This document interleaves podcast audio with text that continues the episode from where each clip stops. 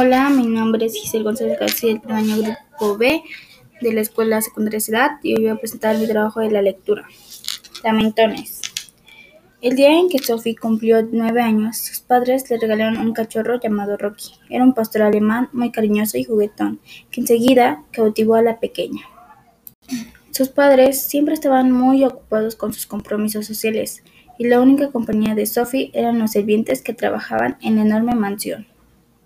Sin embargo, todo cambió con la llegada de Rocky. La niña y Rocky se hicieron inseparables. Rocky creció rápidamente y se convirtió en el guardián más fiel, por lo que Sophie se sentía salvo junto a él.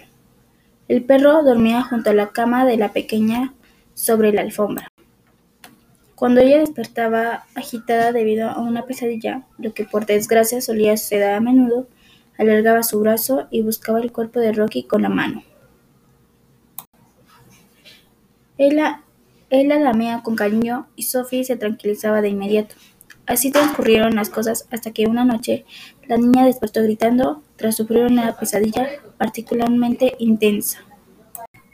En unos instantes sintió los lamentones sobre su piel, que se prolongaron durante muchos minutos y concilió de nuevo el sueño. Por la mañana, cuando se encendió la luz, tras despertarse, contempló un espectáculo dantesco.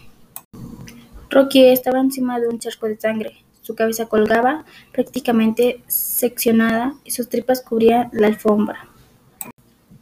En la pared junto a la cama estaba escrito, con sangre, no solo, los perros lamen. Una criada encontró a Sophie ahobillada en un rincón de la habitación. Se restregaba las manos desquiciada y repetía una y otra vez, ¿quién lamió mi mano? ¿quién lamió mi mano? ¿y quién lamió mi mano? Los padres de Sophie tuvieron que encerrarla en, en un sanatorio.